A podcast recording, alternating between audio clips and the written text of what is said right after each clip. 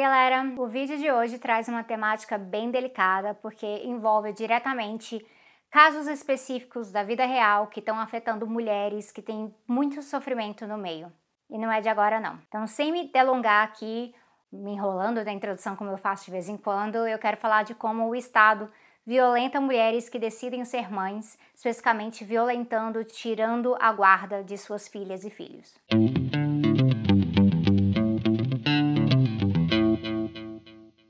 Na maioria do mundo não é possível escolher ser mãe. Mesmo onde há mais direitos reprodutivos, é uma questão muito delicada porque a sociedade ela espera que mulheres cis sejam mães. Isso vai desde a boneca para a menina brincar, para brincar de casinha, já ir aprendendo, até aquela pergunta constante para uma mulher cis numa relação estável: e o bebê? Quando que vem? Quando é que você vai engravidar? Ou, ah, mas você vai se arrepender se não tiver filho. E aí vai ser tarde demais. Isso é inclusive algo que muita mulher que vai atrás de médico, querendo uma laqueadura, acaba ouvindo do próprio médico. Por lei, o SUS deve permitir a laqueadura de uma mulher se ela tem 25 anos ou dois filhos vivos, pois está cheio de história de mulheres sem filhos com mais de 25 anos que buscam a laqueadora e precisam ouvir de médicos e mais médicos e mais médicos que ela vai se arrepender. Isso acontece porque numa sociedade que vê que uma das funções da mulher cis é parir, gestar e maternar, ou seja, reproduzir a espécie e ter todas as obrigações de cuidado com a espécie, com a cria, Nessa sociedade, maternidade é algo praticamente compulsório. Isso se reflete nas coisas mais banais. Então pega qualquer casal cis e hétero aí que você conhece. Tem altas chances que se eles não têm filhos, a mulher recebe muito mais pressão para ter filho do que o homem. Baseado nisso, a expectativa poderia ser que então a sociedade é super responsável com as mulheres cis que têm filhos, né? Já que querem que as mulheres tenham filhos. Mas não. É criança pra caramba com pai ausente, pai não registrado, mulher sofrendo para ter três empregos enquanto cria uma criança sem acesso adequado à creche na sua cidade. E aí, tem os casos onde a sociedade se junta com tanta força para cima daquela mulher é, vigiando cada aspecto da sua vida e julgando com muito, muito machismo mesmo, que aí decidem que aquela mulher, até que ela tem filho, que bom que ela fez essa parte aí, que pode ter sido um filho que ela gestou e pariu, ou pode ter sido filho por outras circunstâncias, mas olha, essa mulher aí, ela não é uma boa mãe. Exigem um amor infinito, incansável e exigem até o impossível das mães, enquanto os pais são heróis fazendo o mínimo. E aí, pelo amor de tudo que é sagrado para você. Se você que é pai, você está assistindo aqui, você é um excelente pai e está tentado a soltar um mas nem todo pai aqui nos comentários, por favor, não. Assista ao vídeo Nem Todo Homem aqui no canal e me deixa falar, por favor, da regra. A regra é que a sociedade patriarcal impõe a maternidade às mulheres e depois, se conveniente, arranca os filhos dessas mulheres. Eu tenho a sorte de ter muitas amigas maravilhosas que até já escreveram livros sobre criar filhos, uh, especificamente do ponto de vista da maternidade. Quando criar filho é carregado de toda a diferença entre o que a sociedade cobra da maternidade e o que ela não cobra da paternidade. Tem, por exemplo, a minha amiga Tainá aqui, e também a minha amiga Késsica. Ambas são bem diretas em que a parte de criar filhos é uma tarefa muito difícil. O descaso, a desigualdade, o machismo, o racismo, esses pontos, eles tornam a tarefa mais difícil ainda. Se a gente parar para considerar que as famílias são diversas na sua composição, e tem crianças com mãe cis, tem criança com mãe trans, tem criança com duas mães, tem criança com três pais, tem criança criada com avó e tudo mais, a gente vai ver ainda mais o tanto que é problemática essa cobrança da sociedade para que toda mãe seja exatamente igual e perfeita. Que seja o exemplo do coração gigantesco de mãe que não pode sofrer, não pode falar de maternidade real, precisa ser aquela mulher que tem que estar numa caixinha que a sociedade cobra dela. Tem que cumprir com o ideal. E aí a gente vê o tamanho do problema lembrando o tanto que a sociedade achava que o ideal de uma grande mãe muito amorosa era alguém tipo a Flor de Lis. Complicado, né? Nesse livro aqui, que eu mostrei, a Tainá ela aponta algumas coisas que fazem parte da cobrança irreal que a sociedade coloca para cima de mulheres que também são mães. Porque é para ter filho, sim, mas a gente não vai te dar um emprego porque a ah, nossa mãe não é produtiva, né? Olha só, porque mãe falta muito emprego, porque fica levando criança aí, ó, no médico, no pediatra, porque mãe é muito emocional, porque no final do dia a mãe ama tanto o seu filho que ela sempre vai escolher o seu filho acima do seu emprego, então ela não vai querer crescer na empresa e coisas assim. É para ter filho sim, mas se não tem creche pública, você que se vire. Se o outro genitor não está presente, você que se vire. Se não tem comida na mesa, você que se vire. Se o hospital não atende o seu filho que está doente, você que se vire. É bem cruel, né? Essa sociedade de maternidade compulsória em que mulheres elas se tornam mães e acabam tão sozinhas. O número de famílias chefiadas por mulheres no Brasil cresceu mais de 100% nas últimas décadas. E durante uma pandemia como essa que a gente está vivendo, o maior fardo da criança não poder ir para a escola nesse momento recai justamente para cima das mulheres. São as mulheres que estão fazendo o home office enquanto ensinam tabuada para os filhos ali ao mesmo tempo, ou são as mulheres implorando para a patroa para poder trazer os filhos ali para o trabalho doméstico, porque não tem com quem deixar. E aí, numa sociedade como a nossa, que é horrorosamente racista, nesse caso são mulheres como a Mirtz e são filhos como o Miguel. E a gente vê que as mulheres que se tornam mães é, e amam os seus filhos desesperadamente, elas podem acabar mesmo assim sendo punidas por amarem os seus filhos também. Porque é nesse nível que o patriarcado ele opera especialmente se tem um ex-companheiro ali,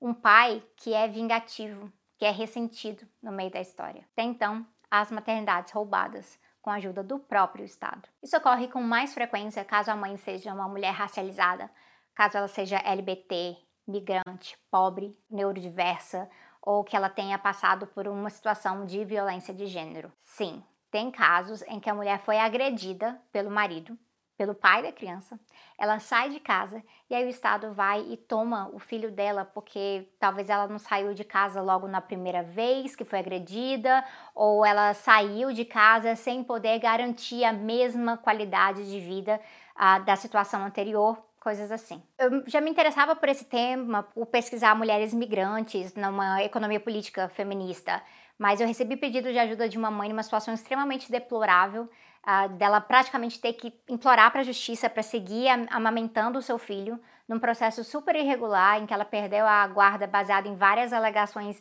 bizarras aí, envolvendo até erro médico, e eu tenho cada vez mais buscado mais informações sobre a frequência do quanto que isso aqui ocorre. Casos em que havia um casal hétero e aí há filhos no meio, e aí eles se separam. E aí em que, baseado em alegações desse ex-companheiro ou da família dele, uh, ou boatos que se ouvem por aí, as mães perdem não somente a guarda, mas elas chegam às vezes até perder o direito de visita. Em alguns casos, com bebês em fase de aleitamento materno mesmo, então indo contra o direito, o melhor interesse desses bebês e essas mulheres sendo forçadas a retirar o leite e entregar para o pai do bebê ali, sem poder estar com o bebê para amamentar. É esse nível de situação. Quando esses casos ocorrem justamente no momento da separação, quando tem trâmites jurídicos no meio, existe até um nome para isso. Isso se chama litigância abusiva. Não é algo só contra mulheres, claro, mas é comum que se veja isso em vara de família, quando tem divórcio e guarda de filho no meio. É, por exemplo, advogado do cara chamando a mulher de louca, de desequilibrada, de inapta, até ponto de realmente alegar coisas absurdas para que ela não seja considerada uma boa mãe e possa acabar sendo ali atingida com a perda da guarda dos seus filhos. Vai ficar aqui nas referências na né, descrição, aqui nas referências, alguns links que relatam situações assim. Então, inclusive o caso da Patrícia, o caso da Bianca e outros casos que eu tenho divulgado no Instagram. Quem acompanha no instagram.com.br tese11 já sabe do que eu tô falando. Esses casos de litigância abusiva, eles chegam a pontos horrorosos e o judiciário pode acabar ficando calado. Faz pouco tempo aqui estava todo mundo horrorizado ali com o caso de um juiz permitindo que uma vítima fosse tratada de forma extremamente machista no meio de uma audiência. Pois num dos casos que coloquei o link aqui para vocês verem, a advogada diz assim: Uma vez, em uma audiência em que defendia uma cliente mulher, um homem disse para ela que só não a matou porque não estava armado. Ele deveria ter sido preso em flagrante por ameaça, mas ninguém fez nada. Em outro caso, em que a mulher vinha sofrendo violência doméstica, o juiz deferiu guarda compartilhada, sabendo da situação. E aí, quando o cara, hum, quando o cara descobriu que a ex estava namorando, ele se vingou trocando o filho de escola, sem ela nem ficar sabendo, tá? E aí ela chegou a ficar três meses sem ver a criança. Dá para ver que é como a defensora pública do CL Nóbrega de Almeida, ela afirmou que nesses casos a guarda compartilhada pode acabar sendo uma forma ali de estar tá perpetuando a violência na vida da mulher. E aí tem que também avaliar que acontece do próprio homem que está ali querendo a guarda simplesmente terceirizar os cuidados da criança para alguma outra mulher na vida dele em vez dele ir lá e cumprir com a função da guarda. Ou seja, ele nem quer ser um pai presente nem nada, mas ele usa da guarda como mais uma arma de violência psicológica contra a ex. É que a justiça, vocês já sabem, né? Ela não é imparcial coisa nenhuma. Enquanto é importante sim a gente avaliar com o maior cuidado sobre pais e mães para garantir o melhor para a criança, que esse é o interesse na guarda, é bem bizarro quanto homens podem chamar suas ex-companheiras de tudo quanto é coisa, de coisas muito graves. E aí isso passa como se fosse argumento jurídico. A própria lei sobre a alienação parental, ela acaba sendo criticável porque a mulher denunciando uma violência que sofreu do pai das crianças, ela pode acabar sendo interpretada como alienação parental, essa denúncia. E de acordo com a psicóloga jurídica Marília Lobão, ela explica ali na sua, na sua dissertação de mestrado, ela fala que a guarda compartilhada, ela não garante divisão igualitária de cuidado. Pode acabar ignorando a assimetria de gênero que existe na sociedade, ao mesmo tempo em que permite que homens peçam guarda compartilhada e simplesmente, simplesmente ali como uma forma de seguir exercendo algum tipo de poder em cima das ex-companheiras. Esses diferentes pontos, eles demonstram que suas expectativas sobre maternidade são diferentes daquelas sobre paternidade, esses cuidados esperados, no final praticados pelas mães, são mais intensos que pelos pais e que se a gente vive numa sociedade em que a violência contra a mulher é, seja violência física, seja violência psicológica, ainda segue tão normalizada, então é bem possível que até o judiciário seja usado para perpetuar toda essa lógica aí e que as mulheres elas acabem até mesmo sendo punidas com a ausência dos seus filhos. Um caso que eu divulguei desse da Bianca, por exemplo, e seu bebê lá nos Estados Unidos, ele demonstra que ele é prova cruel de que o Estado estava disposto a colocar o bebê para adoção estava disposto a fazer isso do que reconhecer a luta dessa mãe, que passou por violência doméstica, é, a luta dessa mãe para trabalhar, para poder ficar com seu bebê. Eu deixei vários links para vocês aqui sobre isso e eu queria sugerir que vocês acompanhassem também algumas contas de Instagram que têm divulgado esses casos. Também vou deixar tudo nos links. Cliquem ali, tá no tese11.com.br barra, referências, vocês podem achar tudo.